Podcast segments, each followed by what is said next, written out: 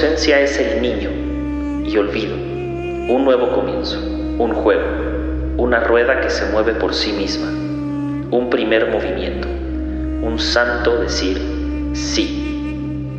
Sí, hermanos míos, para el juego del crear se precisa un santo decir sí. El Espíritu quiere ahora su voluntad, el retirado del mundo conquista ahora su mundo. Tres transformaciones del espíritu os he mencionado. Cómo el espíritu se convirtió en camello y el camello en león y el león por fin en niño.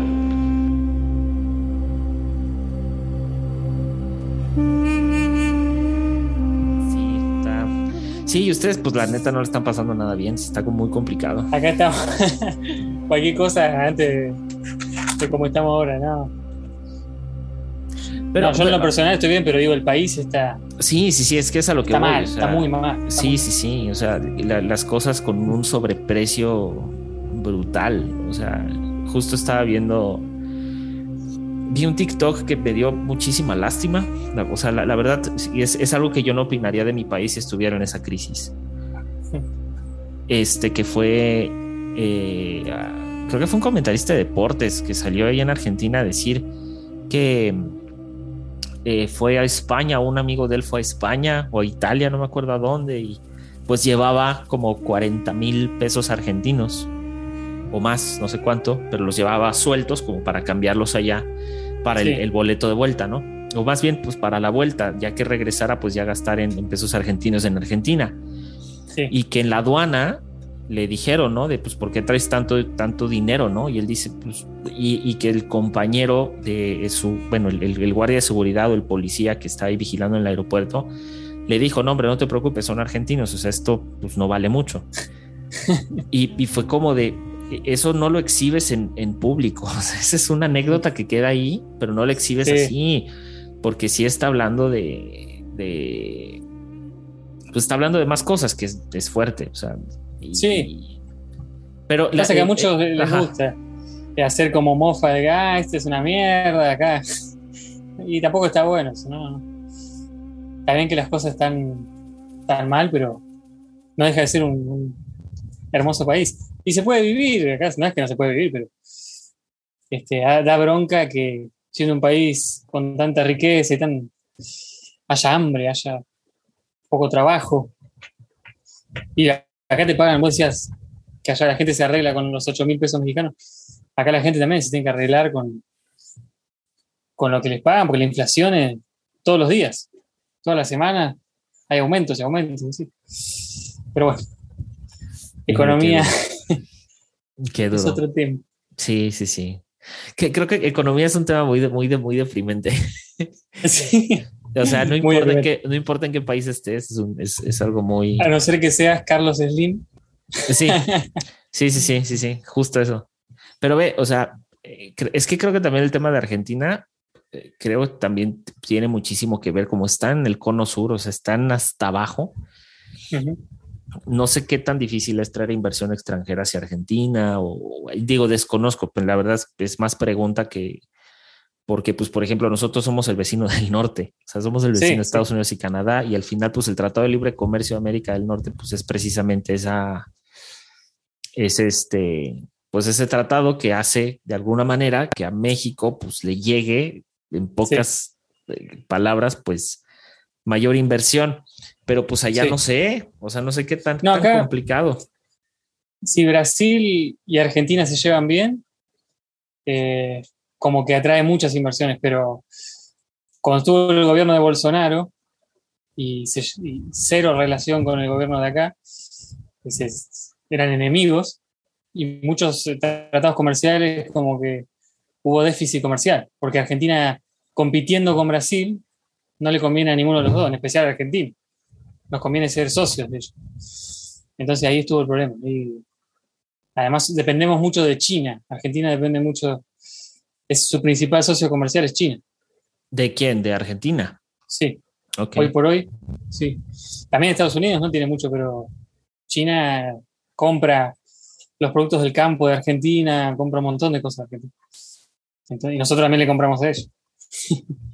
su, su manufactura. Bueno, bueno, pues también pues, China es un monstruo. Entonces, sí, sí, sí. sí, sí es. Pues, y la otra es a qué se debe la inflación de ustedes, porque en México, parte fue pandemia, parte fue, eh, pues básicamente pandemia. Pandemia fue lo que vino a, a alborotar el, el avispero, pero ustedes no sé. Ya había mucha ya había inflación de antes, hace muchos años ya. Pero estos últimos años, o sea, había inflación del 20, 30% anual y ahora hay del 100%. Va, el año pasado, 100% anual y, y, sigue aumentando. Este, yo creo que sí tiene que ver con, con la pandemia y con todo eso, pero las medidas económicas del gobierno no, no están funcionando tampoco. Ya la, la, deuda que tomó Macri, una deuda externa gigantesca, el gobierno actual está pagando y muchas de las reservas y lo que factura el gobierno se va para allá, para pagar la deuda y para pagar esto. Y parece que no, es un montón de, de dólares que se van. Y Argentina depende mucho de, de, lo, de, los dólares que vienen. Claro, de las remesas, de lo que viene, sí, pues sí, como todo país. Y entonces se, se, van vaciando las arcas y imprimen billetes y eso genera inflación. No, pues eso es peor. Sí. Los imprimir billetes, por ejemplo, fue una devaluación de las dos, tres que ha habido en México, no sé cuántas hemos tenido, pero de las devaluaciones, una de ellas fue precisamente por, ah, pues activa la máquina de billetes y ponte a imprimir, y fue de no, o sea, no hay con qué soportar esto. ese es un, y ese es un tema, porque, sí, sí híjole. Pero, eh, o sea, ahora, la siguiente pregunta es en tema ya de la vida diaria, mi Santi. Si sí ha subido, si sí ha encarecido la vida, o sea, si es, ya puedes comprar menos cosas, tienes acceso a menos cosas en general la población. Sí, o sea, como siempre, cuando lo, que, lo primero que son afectados son las clases bajas, uh -huh. porque lo que, lo que más afecta es que está caro la comida. Está muy cara la comida, todo, desde la carne, obviamente, que para en algunos casos ya es medio lujo, ciertos cortes de carne que antes, o sea, en Argentina, el país de la carne, yo de chico comía carne todos los días, más o menos. Uh -huh. Y ahora es, o sea, no sé, como decíamos, no sé, medio kilo de carne arriba de mil pesos, eh, que para acá no sé cuántos dólares, pero digamos es caro. Imagínate con un sueldo más o menos decente para una clase media zafable, tiene que ser entre 150, 200, 200 mil pesos, fácil, mínimo.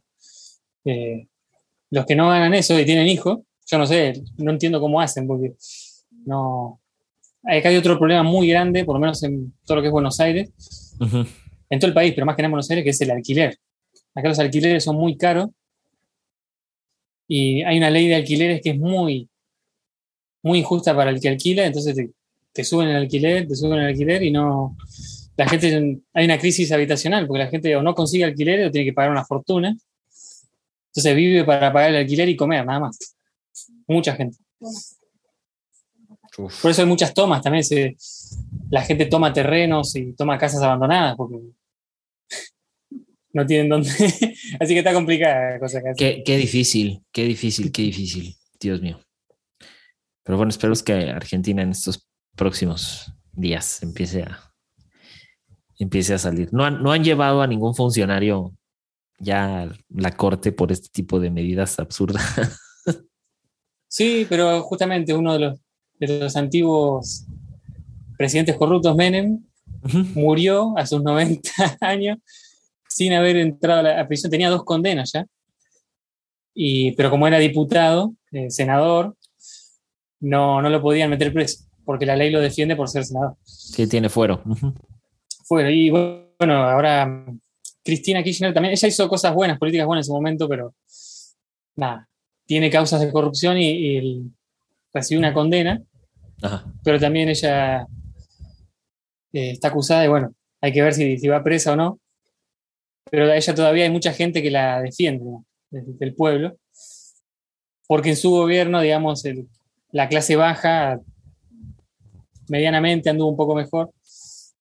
Y comparándola con lo, con lo que hay ahora, mucho mejor.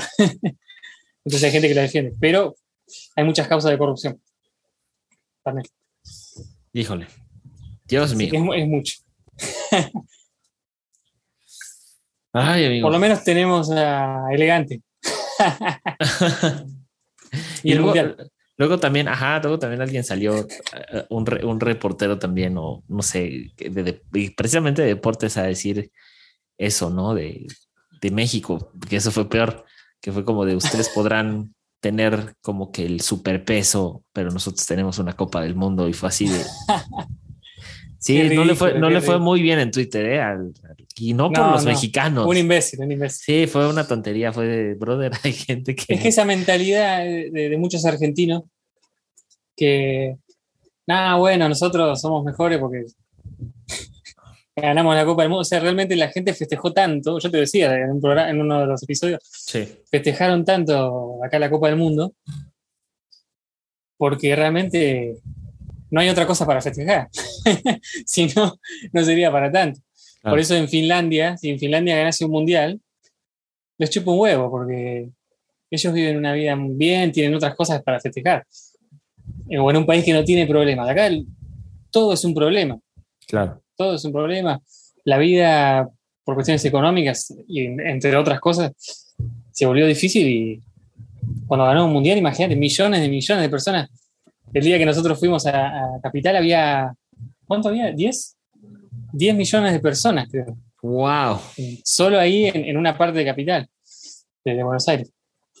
Entonces fue una locura y terminó el mundial y fue como, uy, ahora de vuelta a la- al desastre que estamos viviendo. Pero bueno, igual, aguante Argentina. Aguanta Argentina. Aguanta Argentina. Aguante literalmente, hay que aguantar. Dios mío. No, no, no. no. En fin, amigos, después fin. de un breviario económico-cultural, bienvenidos, Somos un queridos, noticiero ya. queridos amigues, a su noticiero, ¿no es cierto? A su podcast. Malditas preguntas humanas. Y querido Santi, ¿de qué va el episodio de hoy, amigo?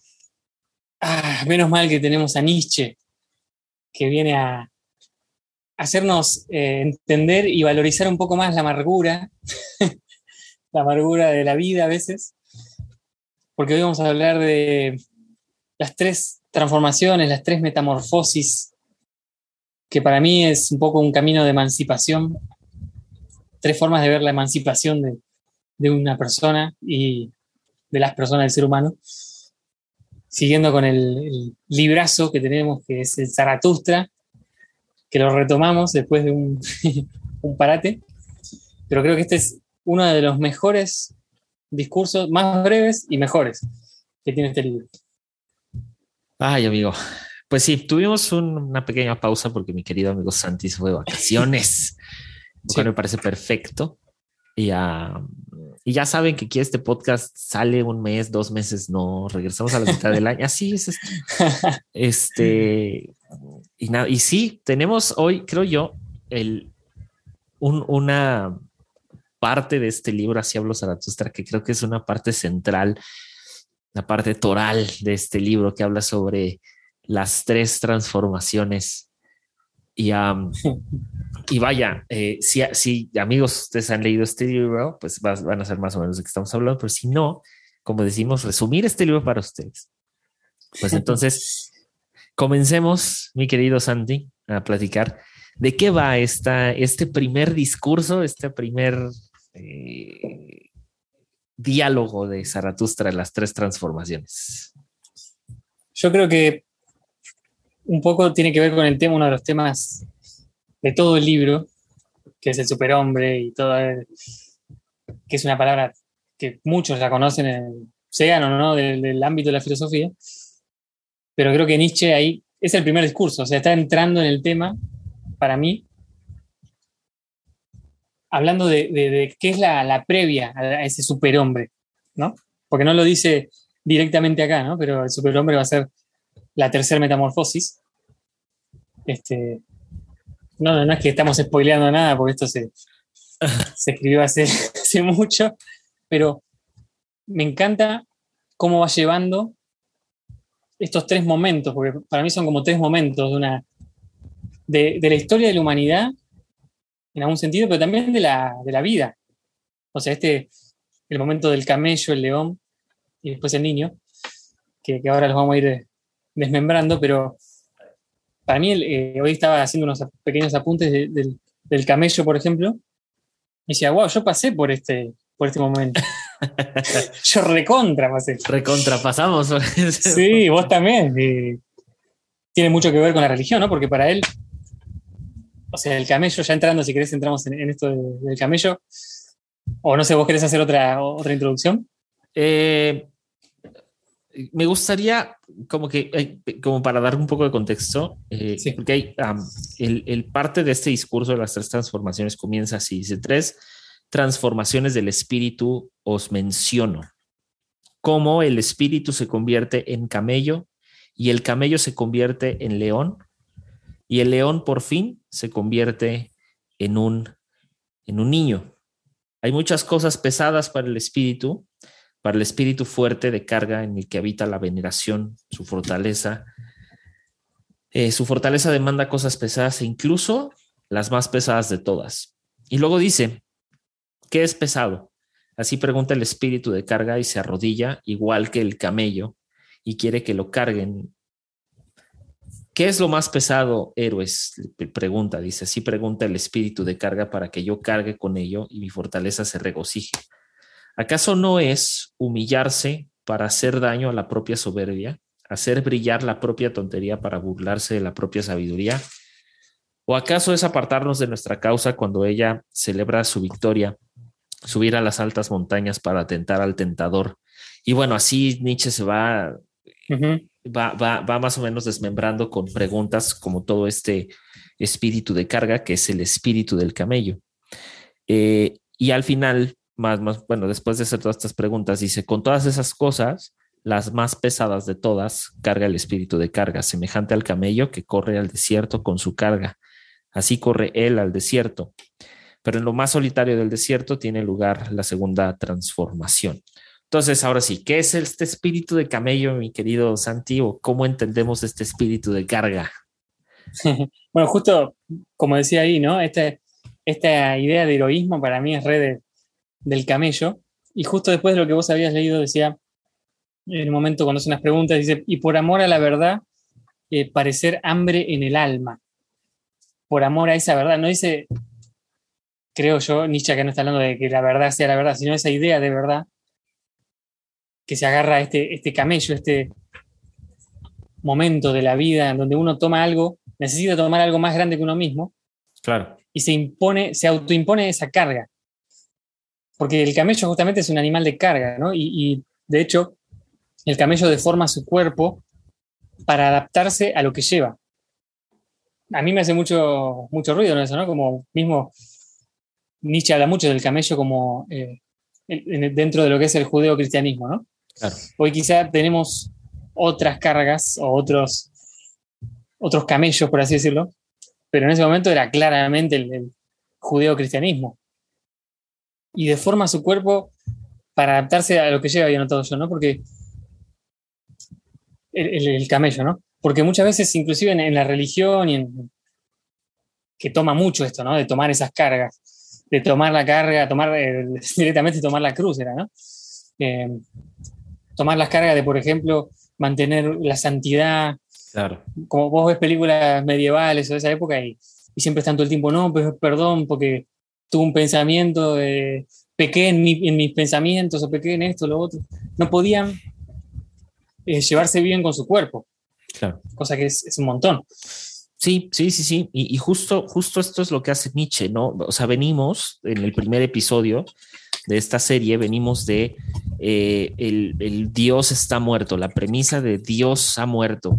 Entonces, eh, propone tres transformaciones, pero es estas, Nietzsche toma esta, eh, estas transformaciones o considera posible, eh, a lo mejor hasta de manera obligada, si quieres, para el pensamiento de Nietzsche, pues esta metamorfosis como consecuencia de la muerte de Dios, pero no es este que el hombre o, que nosotros matamos a Dios, sino que alegóricamente matamos toda esta parte religiosa y de religiosidad que está y, más bien la parte moral que gira alrededor de Dios.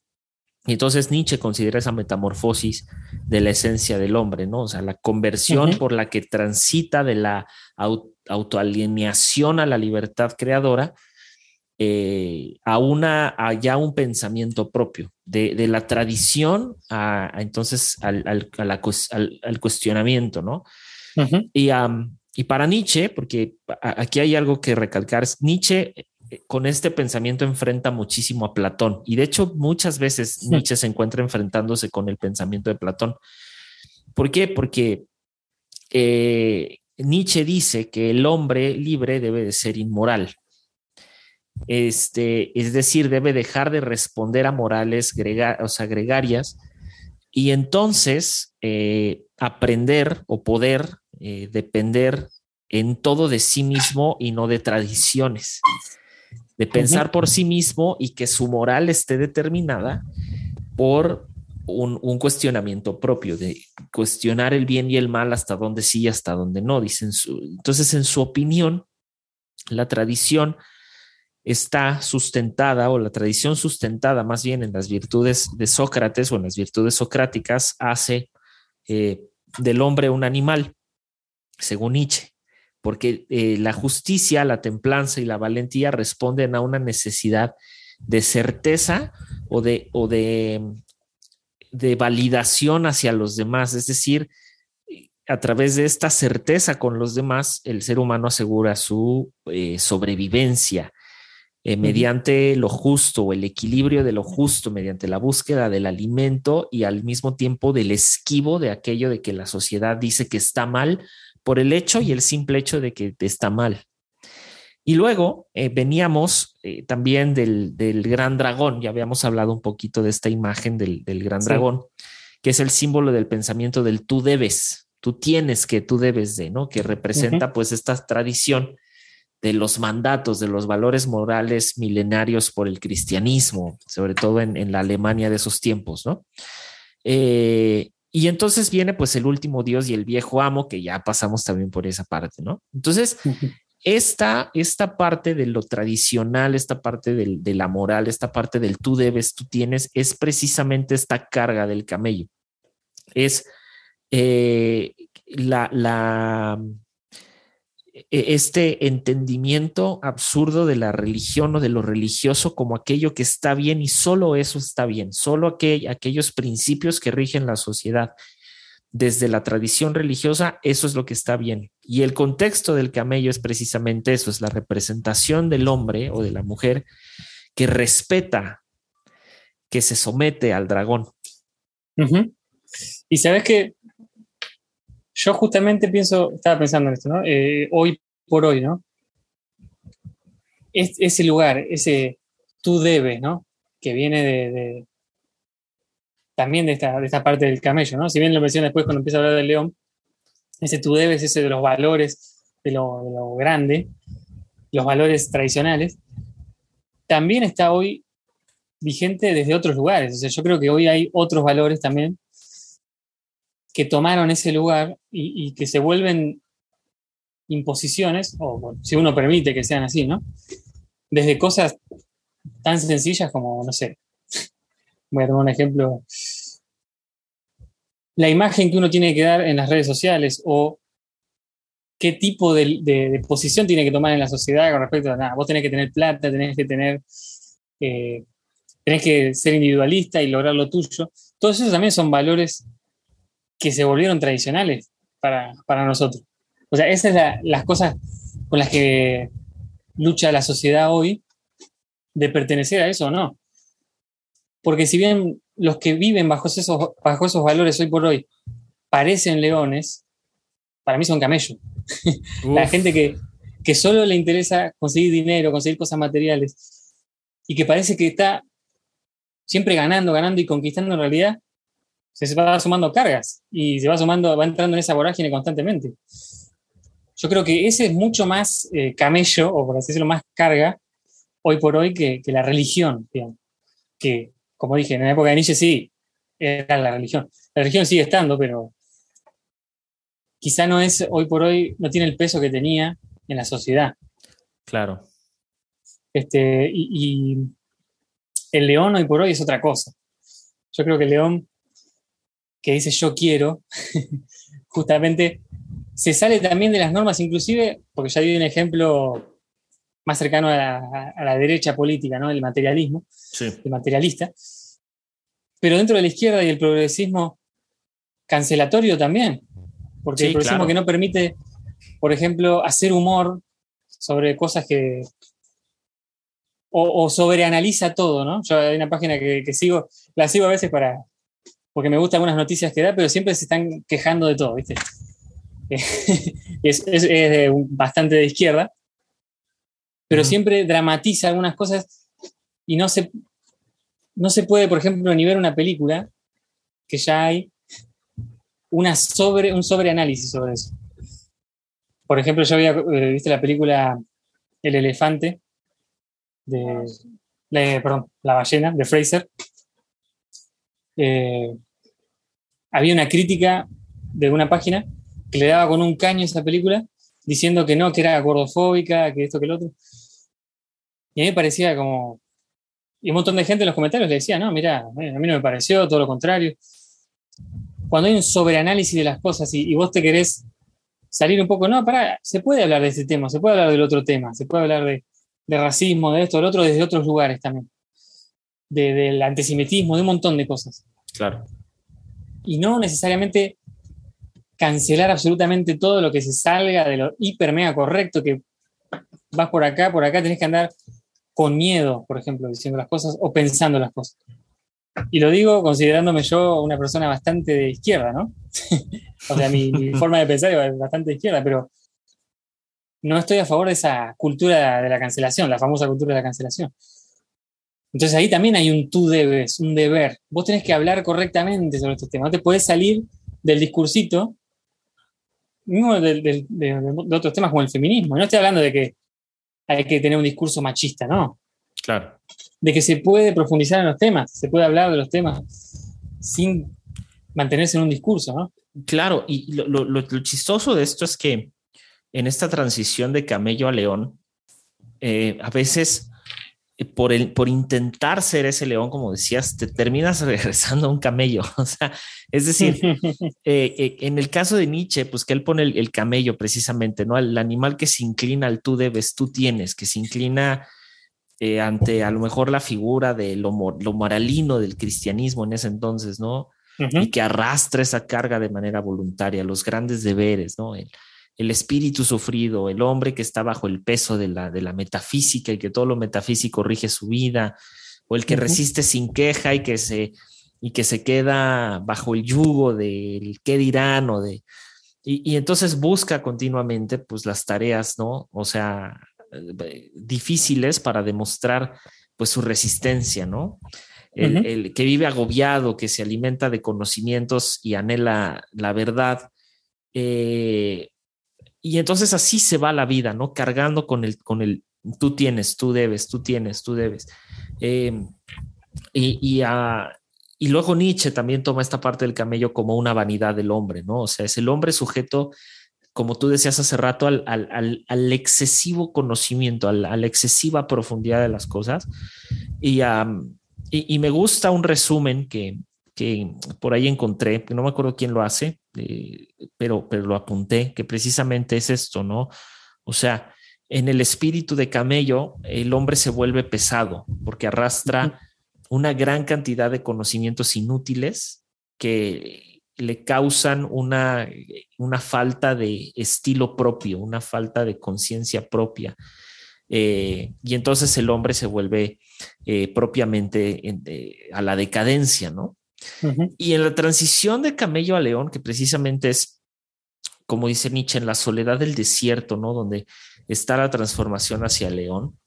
Y, viene algo bien interesante, porque Nietzsche cuando empieza a escribir a león, dice, dice algo bastante, bastante, bastante fuerte, ¿no? Porque eh, si no me equivoco, él comienza diciendo, eh, en lo más solitario del desierto tiene lugar la segunda transformación en el león.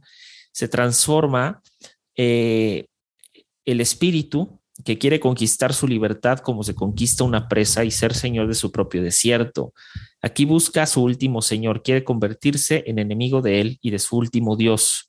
Con el gran dragón quiere pelear para conseguir la victoria. ¿Quién es el gran dragón al que el espíritu no quiere seguir llamando Señor ni Dios? Tú debes, se llama el gran dragón, pero el espíritu de león dice, yo quiero. Tú debes, cierra el paso, eh, brilla como el oro, es un animal escamoso y en cada una de sus escamas brilla aureamente. Tú debes, valores milenarios brillan en esas escamas y empieza a dar toda la descripción que vimos hace rato. Y dice, hermanos míos, ¿para qué se precisa que haya león en el espíritu? ¿Por qué no basta la bestia de carga que renuncia a todo y es respetuosa? Dice, crear valores nuevos. Tampoco el león es aún capaz de hacerlo. Más crearse libertad para un nuevo crear, eso sí es capaz de poder hacer. El león crearse libertad y no un, eh, y no un santo y, y un no santo, perdón, incluso frente al deber, para ello, hermanos míos, es preciso el león. Tomarse el derecho de nuevos valores, ese es el tomar más horrible para un espíritu de carga irrespetuoso. En verdad, eso es para el robar, robar y cosa propia de un animal, de rapiña. Y entonces otra vez viene eh, la parte del tú debes. Entonces, dicho de otro modo, el león, esto es lo que sucede y que creo que ya lo hemos hablado en alguna otra ocasión, pero esto es lo que sucede con el mal uso de la palabra y del concepto de la deconstrucción, que es precisamente el yo quiero, es yo paso del ser el sumiso, de ser el camello que se arrodilla, como dice Nietzsche, y, se pone presto para, para, para, que se, para, para que lo carguen o que le pongan cargas encima, el león se libera de esas cargas y entonces ya no es el tú debes, es ahora yo quiero. Y precisamente en esta parte de la deconstrucción es donde todo mundo se atora. Porque, sí. Sí, y sobre todo hablando de lo que a nosotros nos compete, que es la parte de la deconstrucción de la religión. Porque aquí, como es el yo quiero, hay una, una o, sea, hay, hay, hay una especie de, de, Ah, está fallando mi micrófono. Listo, ya. Hay, hay, hay una obstinación, hay un deseo de que, de que lo que yo quiero es lo único que importa, ¿no? Ya no es el yo debo, y entonces el hombre se endurece. El, león eh, se mantiene como que siempre en esa lucha constante contra el dragón del, del, tú debes, no, pero yo quiero. Sí. Y aunque, aunque libera su libertad, vamos a llamarlo así, eh, es una libertad un tanto como negativa. ¿Por qué? Porque termina siendo únicamente lo que yo quiero. Entonces yo me debo únicamente a esta libertad o lo que yo creo que es la libertad, ¿no? Y, y, hay un dato bien interesante en, el, caminante, el Caminante y su sombra, que es un libro que se escribe en 1880, donde Nietzsche se pregunta eh, dónde realmente nos sentimos libres, ¿no? Y porque dice que eh, eh, solemos buscar nuestra libertad en donde está nuestro sentimiento vital o donde hay más vitalidad para nosotros. Pero Nietzsche dice que este sentimiento vital se convierte en una atadura. Dicho de otro modo, es como cuando a, los, eh, a las personas que construyen en su religión les cuestionan de que se, se deconstruyen porque lo que quieren es como que vivir en pecado, ¿no? Lo que quieren es tener sexo y tener no sé qué y, y, sin entender que a veces ese yo quiero trae una atadura muchísimo más fuerte emocionalmente hablando que el realmente buscar una libertad de voluntad. ¿Me explico? Eh, porque lo que tú decías hace rato, o sea, al final del día eh, nos despojamos de un maestro para tomar a otro que pareciera ser más libre, pero en esta doctrina de libertad de voluntad lo que hacemos es pues encadenarnos otra vez, o sea, me encadeno otra vez al discurso del progresismo, sí, pero ¿por qué? O sea, esa es la parte, ¿no? Creo yo que importante de esta parte de León. Sí, yo tengo el pensamiento de que el león tiene que ver, es necesario como una etapa, ¿no? Obviamente creo que Nietzsche va en esa línea, ¿no? Es una etapa necesaria para enfrentarse a esa moral, a esos valores, Pero como vos decís, ese yo quiero, que es otro, como decirlo, otro señor, otro, otro valor en sí mismo, ¿no? También, el yo quiero. Termina volviéndose una misma doctrina de vida o doctrina de, experiencia humana que termina siendo también autodestructiva.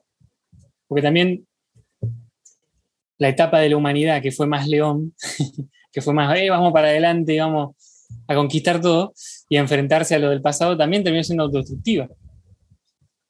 Este, yo creo que, ¿cómo decirlo? Yo mismo pasé por una etapa también de, pensándolo ¿no? en mi experiencia. Como dije que tuve una etapa camello, también creo que tuve una etapa león, de la que en algunas cosas todavía estoy saliendo. creo que todavía hay cosas medio león por ahí. Pero es una etapa donde uno se enfrenta a todo eso, se revela ante eso que dejó atrás esas cargas.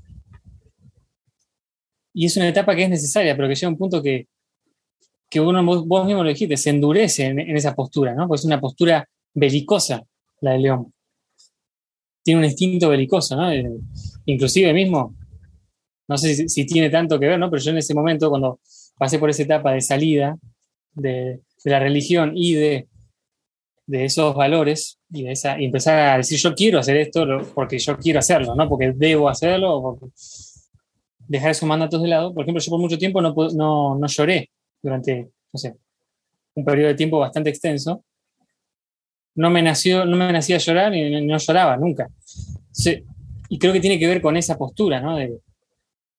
Del león, de, tomar ese lugar. Yo creo que ahí en el león hay más filosofía que en el camello. En el camello tenés eh, un poco más del platonismo, de ese, idealismo, pero no tenés mucha filosofía, no tenés cuestionamiento en, el camello.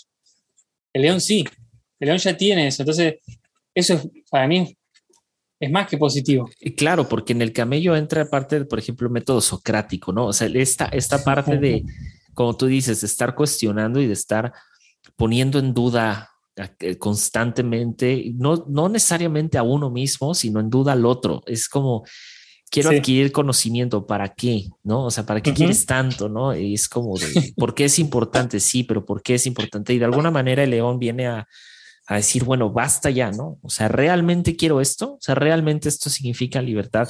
Y me encanta cómo lo pone, lo pone Nietzsche, ¿no? Porque dice, la libertad de voluntad es la necedad de convencernos de cualquier justificación que nuestra voluntad quiera afirmar sin que efectivamente sea libertad. E, es, es, es esta parte de que lo que estoy haciendo, lo que es, eso está bien. Y es como de, no, cuestiónalo también. Sí, y justamente, eh, o sea, uno de los resúmenes que yo había leído, ¿no? Es lo que vos decís. Hay una liberación, pero no hay creación de algo nuevo, ¿no? Que después lo vamos, se va a ver en la siguiente transformación, ¿no? Pero el león rompe, digamos, ataca, el león cuestiona lo, lo, que, lo, que, lo que está rechazando, ¿no? Lo que, lo que viene del camello, lo que él decide rechazar. Pero hay liberación, pero no hay creación. Yo he notado de un resumen, ¿no? El león no sabe quién es más allá de su rechazo. El león todavía no tiene la identidad, porque eso es re loco, ¿no? Porque por ejemplo, yo, no, yo sigo con el ejemplo porque lo, lo, que conozco, ¿no? Cuando yo salí de la religión dije, no, bueno, no, la religión es una mierda, no, pa, pa, pa, pum. Y los cuestionamientos van por ahí, ¿no? De confrontación. Pero todavía no, no, no había empezado el camino de decir, para, aquí ¿y yo qué soy entonces? Ya sé que no soy, pero ¿qué soy? ¿O qué, qué puedo llegar a ser? ¿O a dónde quiero encaminar, ¿no? Mi forma de pensar, mi forma de, de relacionarme el león sabe contra, contra qué está en guerra, pero no, no a dónde quiere llegar ni, ni, piensa en crear algo nuevo, sino solamente en, destruir eh, eso del pasado, que es parte, pero no, no puede ser, el león no puede ser eterno, digamos. No puede una persona entrar en esa etapa y mantenerse en esa etapa siempre. Creo que ahí está la clave, o una persona o una sociedad. Este, que, justo, que justo está lo que decías, es que, es que justo estamos en esas dos, o sea, estamos siempre peleando entre esas dos, entre el camello y el león, siempre está esto, siempre está el, lo decías hace rato, surge, surge un discurso que parece ser un discurso de muchísima libertad, ¿no? Y lo es. entonces está León, pero por otra parte está el tú debes. Entonces es este en el mismo discurso social, ¿sabes? En el mismo discurso político, en todos estos, en todos estos discursos está, está presente esta, pues sí, este, este, este. Como el socialismo. Claro. El socialismo es muy león, pero nunca logró ser eh, como el niño, digamos, como el que crea, el creador. Nunca pudo lograr crear ese, ese, por ejemplo, esa sociedad utópica. Sabía contra lo que estaba luchando, contra las injusticias del, eh, injusticias del capitalismo. Claro. Pero con eso no puedes construir, digamos. No, para nada, para nada, para nada. Y, entonces viene precisamente como la, la, algo que es como esta importancia de la novedad, ¿no? Del, de, eh, la novedad de la libertad, vamos a llamarlo así, ¿no? Que es eh, una, una, sí, vuelvo a lo mismo, una, una actitud como ante, ante estas cosas que suenan como a libertad, como a que el hombre va a ser más libre, pero que en realidad lo único que reafirman es como este, este temor a, a lo vivido al lado contrario. Me explico, o sea, vengo de, cargar todo esto eh, y quiero liberarme. Y ahora como tengo miedo, entonces me encadeno a esta libertad. O sea, es como yo no quiero volver a, vivir algo así, ¿no? Y no, no todo tiene por qué ser, ser así. Entonces, el león, digamos que es como una especie de ensayo de independencia que prepara el, terreno para, para algo, algo nuevo, a pesar de que León puede ser algo muy novedoso, la libertad puede ser algo muy novedoso, hay algo mucho más adelante. Y en el tema de la deconstrucción, que es algo como que Nietzsche propone precisamente con estas transformaciones, es eso, es que cada etapa prepara y nos prepara para otra cosa. Entonces, esta voluntad leonina, eh, desafortunadamente, o afortunadamente, creo que para dar paso a la transformación más importante, se agota en combate y se agota en combate porque su intención siempre es combatir y destruir al dragón. Eh, al, al, este tú debes, tú tienes, ¿no? El espíritu de león, de alguna manera, que todavía no es libre, pues es este espíritu que comienza a respetar, por ejemplo, la libertad de los otros, comienza a respetar a estos otros leones, ¿no? Tal vez y puede identificarse a lo mejor como, eh, o lo podemos identificar en las personas como este revolucionario o este, este ser que es resistente, que opta por la resistencia, ¿no? Al, eh, y es muy chistoso porque al final del día, lo único que hace eh, León es que comienza a amontonar con el lema de ser libre, comienza a amontonar los restos del camello de la opresión, ¿no? Y de, la carga, ¿no? Sí. Y aquí es donde viene la parte más importante, porque pues ahora, ¿qué hago con todo ese bagaje, ¿no? Ahora, ¿qué hago con todo este, este, este, esta carga, ¿no? Y, y, me gusta porque, por ejemplo, el libro eh, refiere a algo eh, bastante, bastante central entre, la, entre, el, entre el león y el niño. Dice, en otro tiempo el espíritu amó el tú debes, que es este dragón, ¿no? El, tú debes, como su cosa más santa. Ahora tiene que encontrar ilusión y capricho, incluso en lo más santo, de modo que eh, robe el quedar... Eh, sí, de, modo que, que, roba, perdón, el quedar eh, en el libre, libre de su amor. Para ese robo se precisa el león. Y luego dice, pero decidme, hermanos míos, ¿qué es capaz de hacer el niño que ni siquiera el león ha podido hacer? Y aquí venimos a la siguiente transformación. Dice, ¿por qué león rapaz tiene que convertirse todavía en niño? Inocencia es el niño y olvido, un nuevo comienzo, un juego, una rueda que se mueve por sí misma, un primer movimiento, un santo decir sí. Sí, hermanos míos, para el juego del crear se precisa un santo decir sí.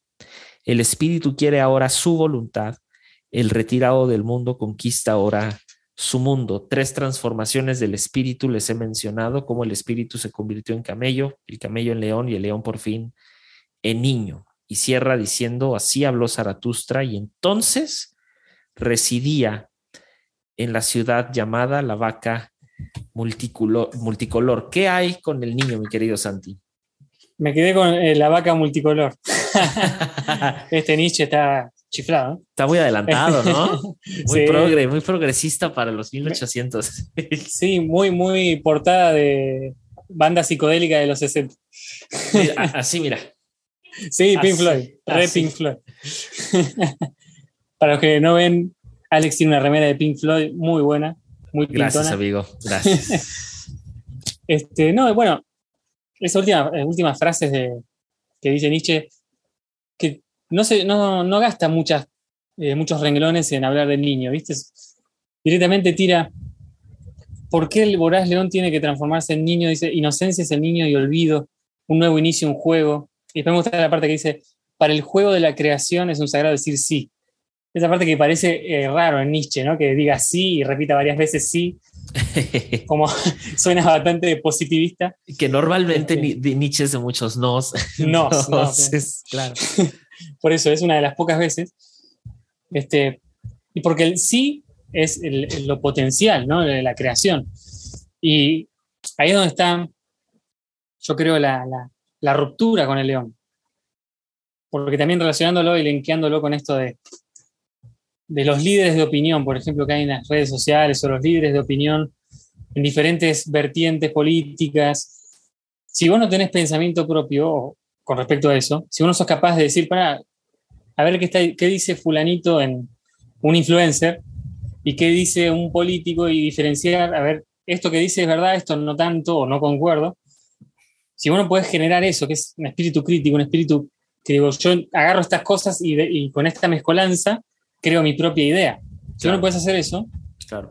no tenés capacidad creadora todavía. O no la, no la estás desarrollando. Eh, creo que ahí está la diferencia. El niño crea, el niño dice, ah, pero le dice, el padre le dice, bueno, eh, hay una guerra, ¿y, por qué? No, bueno, porque dos países se, pelearon. ¿Y por qué? El niño siempre pregunta por qué, ¿no? Sí. Por eso el niño, para mí, termina siendo el, más filósofo de, de, los tres. No sé qué pensamos.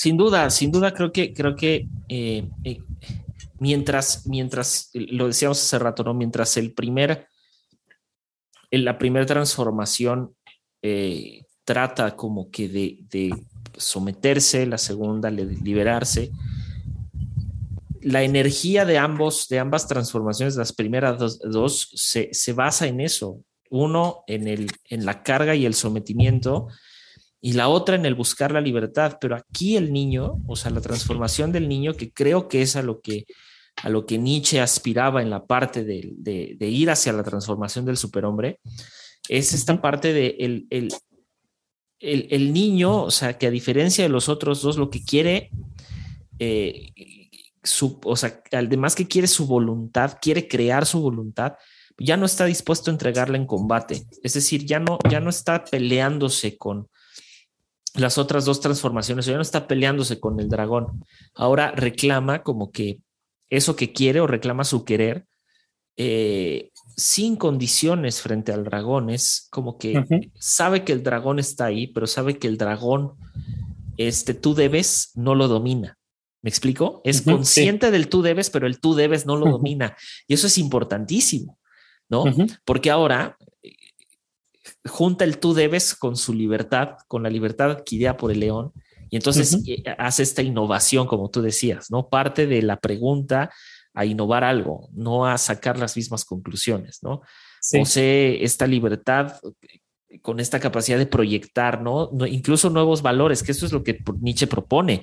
Es el niño es capaz de decir, bueno, como ya no me estoy peleando con nada y con nadie, y puedo crear, vamos a crear valores distintos, pero no valores de la nada, porque esa es otra, sino valores que toman el peso de la carga, el sometimiento de la carga, que toman esta libertad eh, a, las anchas de león y llega a este punto medio, o sea, crea de entre las dos, bueno, entonces surge esto, que ese es el principio o, el espíritu real de la deconstrucción, es tomar los dos polos o tomar los dos extremos, las dos opiniones y sacar entonces una conclusión que no necesariamente tiene que ser un punto medio, pero es algo nuevo.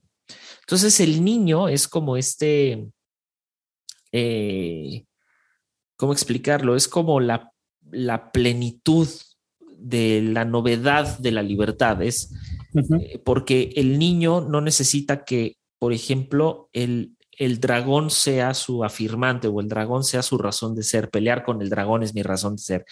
Y tampoco su razón de ser es la carga, tampoco su razón de ser es el tú, tú tienes la imposición, sino ahora su razón de ser es el mismo, es vivir. Eh, y, y, la otra es que hay algo bien importante porque es ahí donde uno termina como que siendo como un poco más abundante, porque ya no dedica tiempo para reclamar cosas, ya no dedica tiempo a solucionar siquiera cosas, sino que cada acción que el niño toma lo satisface.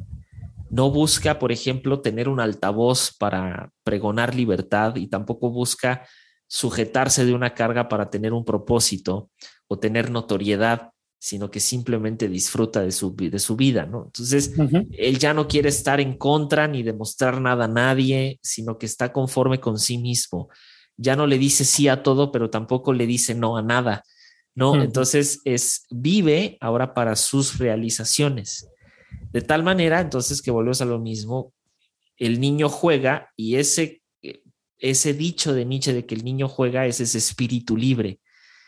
Y esto es como que para mí lo central de estas transformaciones o, o parte de lo central, ¿no? Que es cómo Nietzsche de alguna manera nos describe como seres humanos que somos capaces de encontrar sentido el sentido de la vida en estos dos extremos del, león y del, y del, camello, ¿no? ¿Qué sucedía, por ejemplo, con lo religioso, ¿no? En el, ambiente cristiano, ¿qué te daba sentido?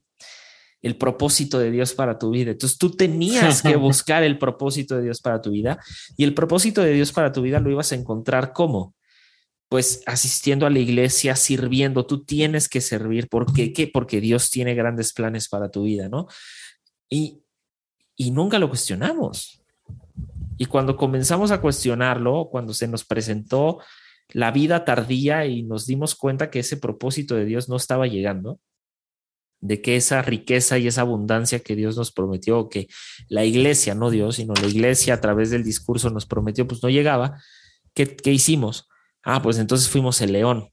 Entonces nos despertamos en una revolución contra lo religioso. ¿Y luego qué? y nos pusimos a pelear con el dragón. ¿Y luego qué? ¿No? Y entonces nos quedamos ahí. Ahora es, todo lo religioso está mal y todas las iglesias están mal y todas nos engañan y todas quieren tu, solo quieren tu dinero y quieren tu servicio gratis, ¿no? O sea, quieren tu mano de obra gratis. Y, también llevar la vida así tampoco está padre. Y lo pongo en este contexto, pero lo puedo poner en otros más, ¿no? Lo podemos poner en, el, en el mismo contexto de lo que sucede en nuestros países en Latinoamérica, que hay revolución a cada rato hay marchas a cada rato. Y, el, y las marchas están buscando, los movimientos sociales están buscando la libertad. Sí, pero ¿y luego? Una vez obtenida esta libertad, una vez que obtenemos esta libertad, ¿qué sigue, no? Y entonces viene el niño. Ahora hay algo importante que también el niño hace, que el niño suelta. O sea, cuando tú te enojabas, por ejemplo, Vicente, cuando eras niño, que te enojabas con otro niño, ¿qué, qué, qué pasaba? a los. Patada, y a los, patada a los 10 minutos estabas volviendo a jugar eh, fútbol. Sí. ¿Sabes? Como mi mejor amigo. Es eso. es eso. Cuando, cuando, era niño le di una paliza y todavía somos amigos. y, y, al revés, ¿no? A lo mejor la, la, paliza, ese, volvemos a ese pelear de león, ¿no? Los unió más. Que esa es otra de las cosas que pasa. O sea, como que creo que estamos viviendo en un tiempo donde este libro tiene una gran relevancia todavía, o yo creo que mayor relevancia. Tú decías hace rato de la parte de las redes sociales, pues que las redes sociales también son ese camello, o sea, son ese dragón, o sea, el, te tienes que ver de tal forma y tienes que lucir tal ropa y, es este mainstream que constantemente te está diciendo cómo tienes que ser y qué tienes que hacer sin de pronto. Y los tiempos. Y los tiempos. Claro.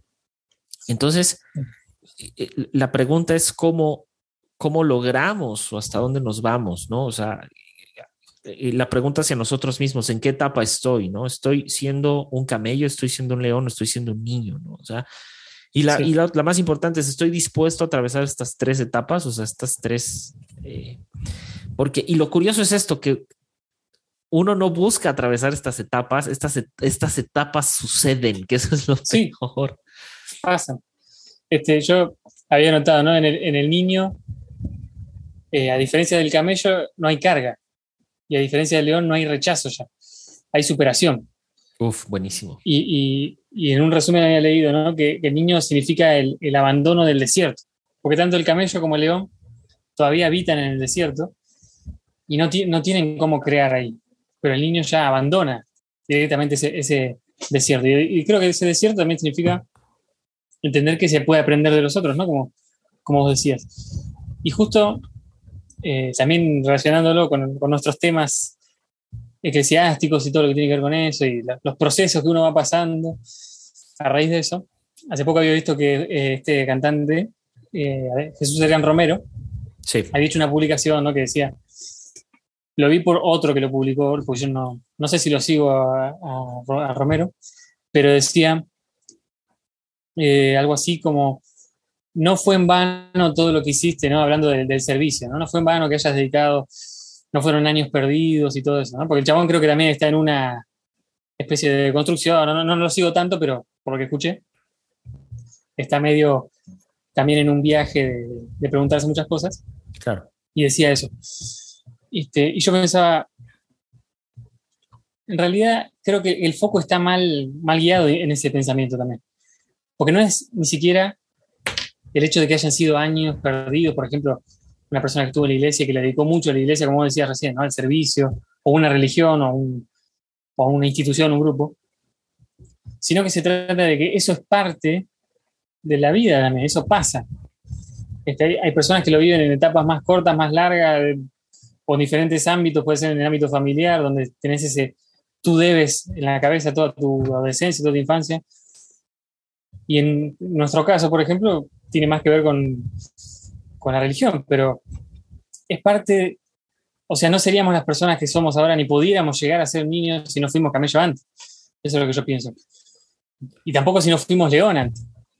Si no, Claro. si no fuiste, si no guerreaste, si no tuviste sangre en un momento, no puedes llegar a ser niño.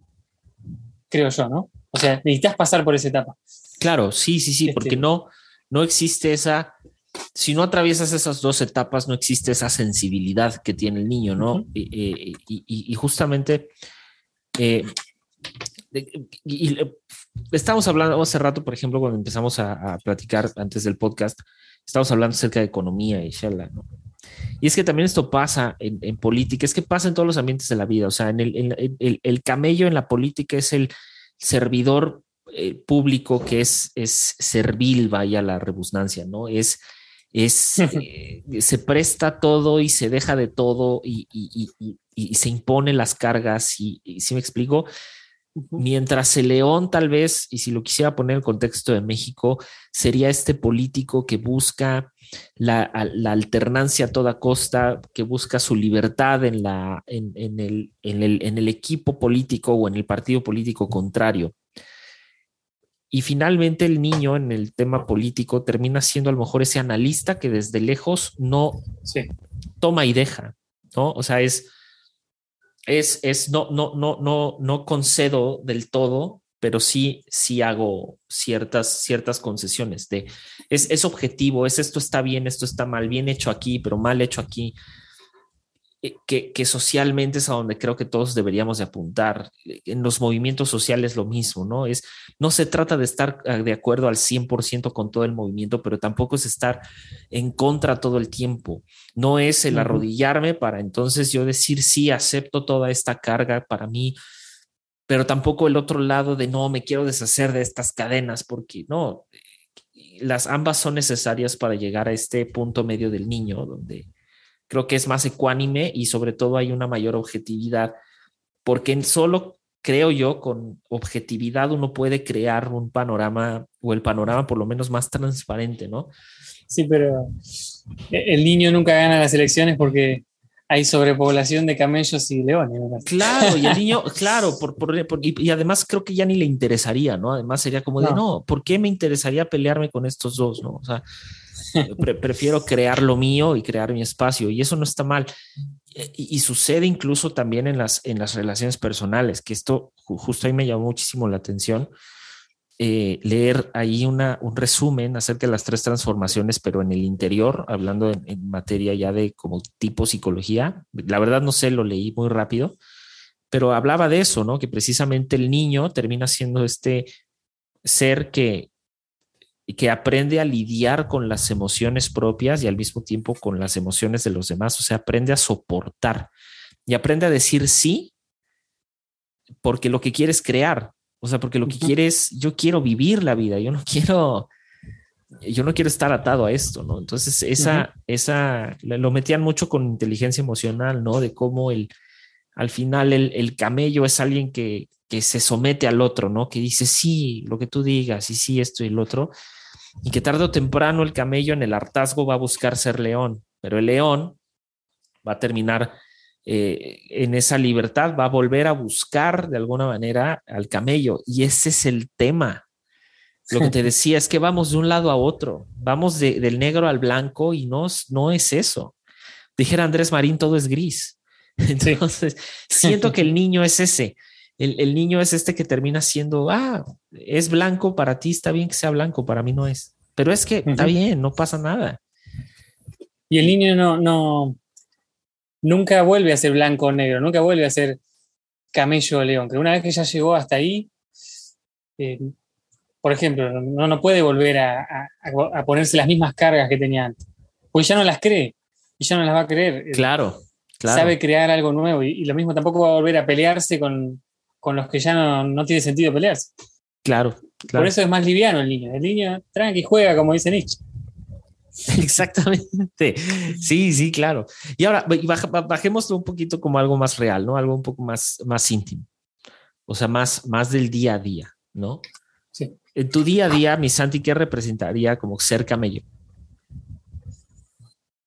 En mi día a día, y quizá puede ser eh, los mandatos, por ejemplo, en la economía, en lo laboral, o sea, uno tiene que cumplir a veces con ciertos, o, lo hace automáticamente. El maldito, el maldito capitalismo. el maldito capitalismo. Rapaz. Yo, en mi caso lo veo, ¿no? Porque hablo de, mí, trabajo por mi cuenta. Entonces, a veces en algún punto es necesario tener un, ¿cómo decirlo? unos ciertos mandatos que uno se autoimpone, ¿no? Unas ciertas cargas porque uno dice, bueno, dependo 100% de mí, porque no es que voy, tengo que cumplir un horario, ni, sino que es otra cosa. Pero de vez en cuando tuve que sacar también el, león, por ejemplo, cuando tengo que pasar un presupuesto y alguien me, quiere pelear el precio, me quiere pagar menos de lo que me tiene que pagar, y tengo que discutir, o sea, tengo que no discutir de, pelearme, sino sacar mis argumentos y sacar hace un tiempo tuve que, decirle a una persona, no, no, mire, yo no es que con lo que le estoy cobrando no, voy a ser más rico, este, si no vaya nada más al supermercado, yo le estoy cobrando esto porque creo que es lo justo y bla, bla, bla, bueno, un montón de cosas, ¿no? Pero cuando tengo que hacerlo, sacar el león, lo saco, pero en general trato de vivir inclusive, por ejemplo, en mi cotidianeidad, como un niño. A veces digo, no, mira, tengo, por ejemplo, tres, cuatro opciones de trabajo, de laburo para hacer, Mira, ¿para qué voy a hacer más? Con dos, hoy creo que estoy bien, es suficiente, puedo hacer mañana uno, el otro el día siguiente y repartirlo mejor. O no tomar todos los trabajos porque a veces no me conviene tampoco eso. Y no sobrecargarme porque tengo otras cosas también en mi vida, ¿no? Que tengo el estudio, tengo mi relación, tengo, no sé, un montón de otras con la familia. Entonces creo que ahí donde está, no, puedo juntarme con amigos, digo, no, no vivo para esto nada más. Entonces, creo que, que participan los tres, los tres momentos a veces en mis días. Claro. A veces más uno que otro.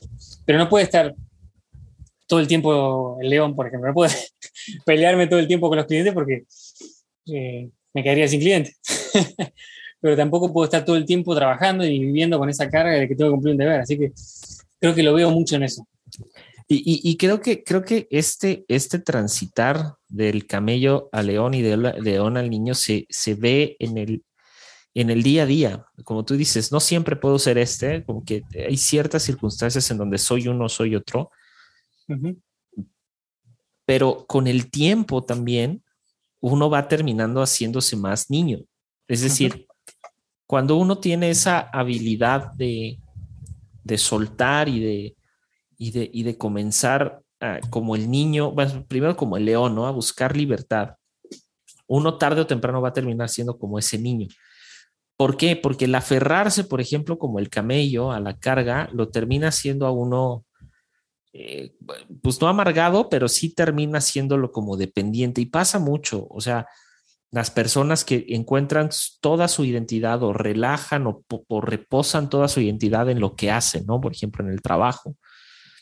Eh, es como de quién eres, bueno, pues soy esto, ¿no? Y, es tu trabajo, ¿no? O sea, y es como, ¿quién es Alex? No, pues Alex es abogado. Es como, no, pero no nada más soy abogado. Entonces, es, es como que el deber y el tener que nos, nos, nos condiciona mucho incluso quienes somos. Y está el espíritu de León como tratando de zafarse de eso, ¿no? Es que yo soy más que eso. Y este es un discurso muy, muy cotidiano, ¿no? De no eres lo que haces, ¿no? Y, entonces pasamos a esta libertad de no soy lo que hago. Bueno, sí, no soy lo que hago, pero entonces, ¿qué eres? Y es como de, ay, y el niño eh, simplemente es, no sabe qué es, pero es. Y en el día a día esto sucede, lo decías hace rato, a veces tendremos que sacar el, el, camello, a veces tendremos que sacar el león, pero esa es, una, pero esa es una facultad que tiene el niño, porque el niño, como, como ya atravesó los otros dos, tiene capacidad, esta capacidad de tomar uno y controlarlo, tomar el otro y controlarlo y sacarlos dependiendo de eh, las circunstancias, ¿no? A mí, a mí me pasa mucho, por ejemplo, eh, o me ha pasado mucho el aprender a ser el niño o aprender a ser niño eh, en el ámbito, por ejemplo, de relaciones personales. O sea, saber que las cosas van y vienen y también las personas van y vienen, no porque sean o no reemplazables, pero simplemente van y vienen y que las etapas de, la vida van marcando otras. Justo eh, pasa en relaciones personales que de pronto es como de, de, hay una sobreexigencia en las relaciones personales de las personas a veces se creen con el derecho de decirte cómo manejar tus relaciones personales y lo que hace el niño es aprender a soltar. O sea, lo que hace el niño es aprender a decir, ok, está bien, tú consideras que es así, yo considero que no es así, está bien, no pasa nada. Y a mí me ha pasado, y a la fecha me ha pasado mucho de aprender ese, o de tener ese desprendimiento, pero al mismo tiempo el aprender a decir sí, como dice Zaratustra, para poder avanzar, ¿no? Para poder crear, para poder eh, de alguna manera no quedarme estancado. Y en el tema de la deconstrucción, justo me pasó.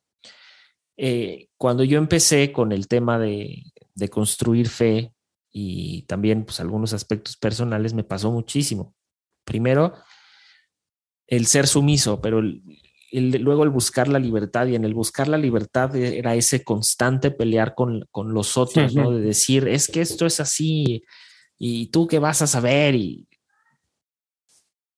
y, después fue como de, pues no, no hay, no hay necesidad de, de hacer esto, o sea, no hay necesidad de pelear, no hay necesidad de, de, decirle o de decirme incluso a mí mismo, es como, como, esto es lo que tienes que hacer y esto es lo correcto y este discurso es el correcto, y, ¿no?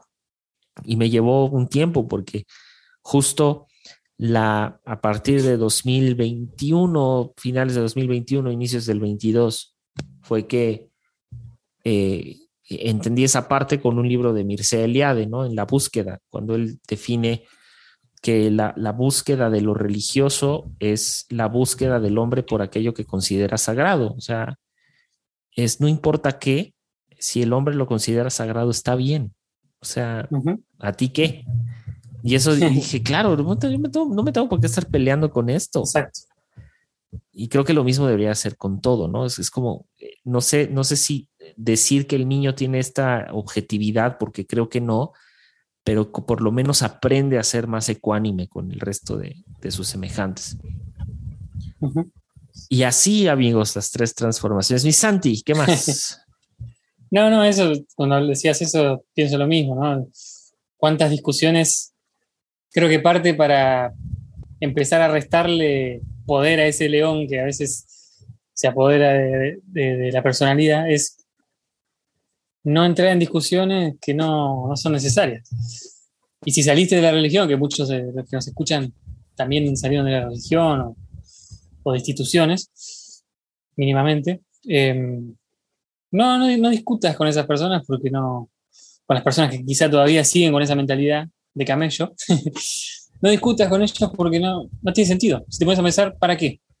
¿Cuál es la finalidad? Yo muchas veces escucho cosas porque veo gente, inclusive tengo clientes que que son cristianos y que van a la iglesia, son muy religiosos.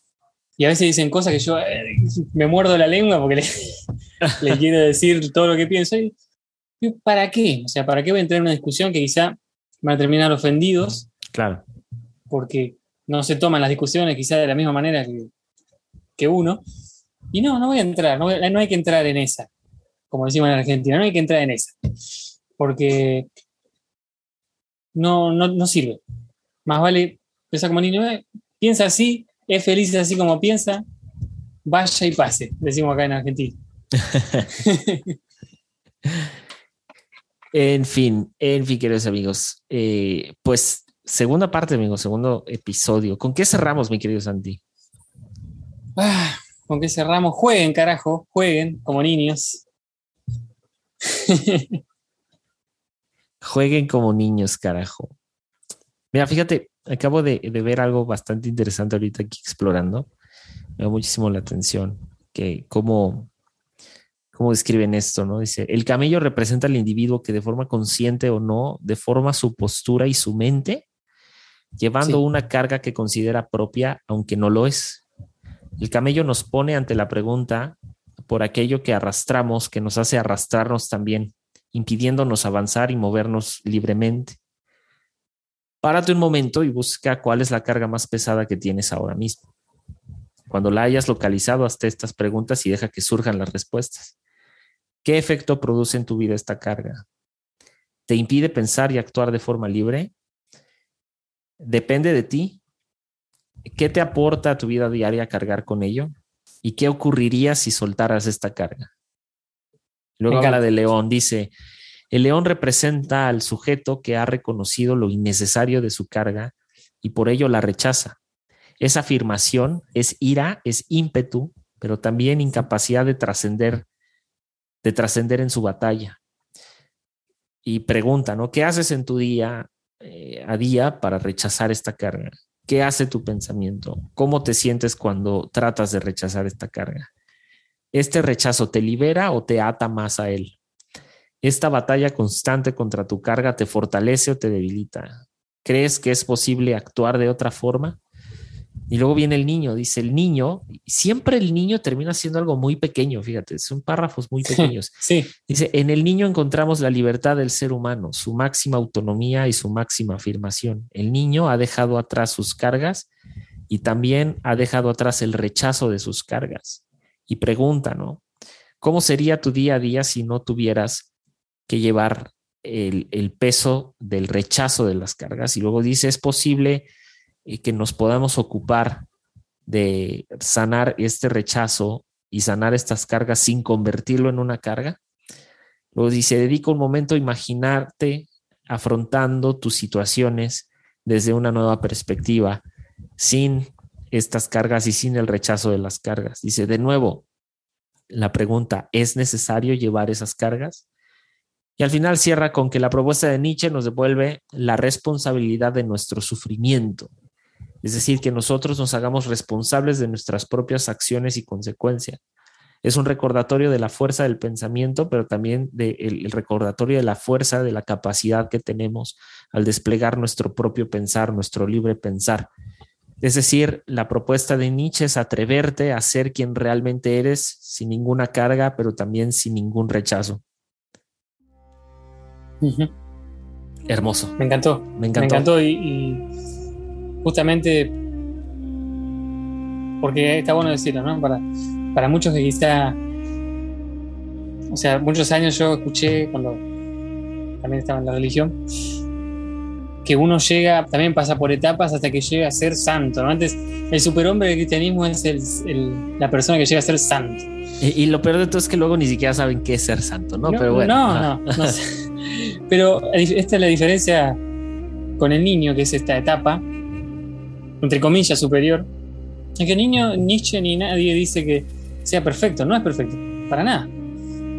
Cuando uno llega a vivir de esa manera, como un niño, no significa que esté viviendo perfectamente. Significa vivir con menos carga y con menos guerra, nada más, con menos rechazo.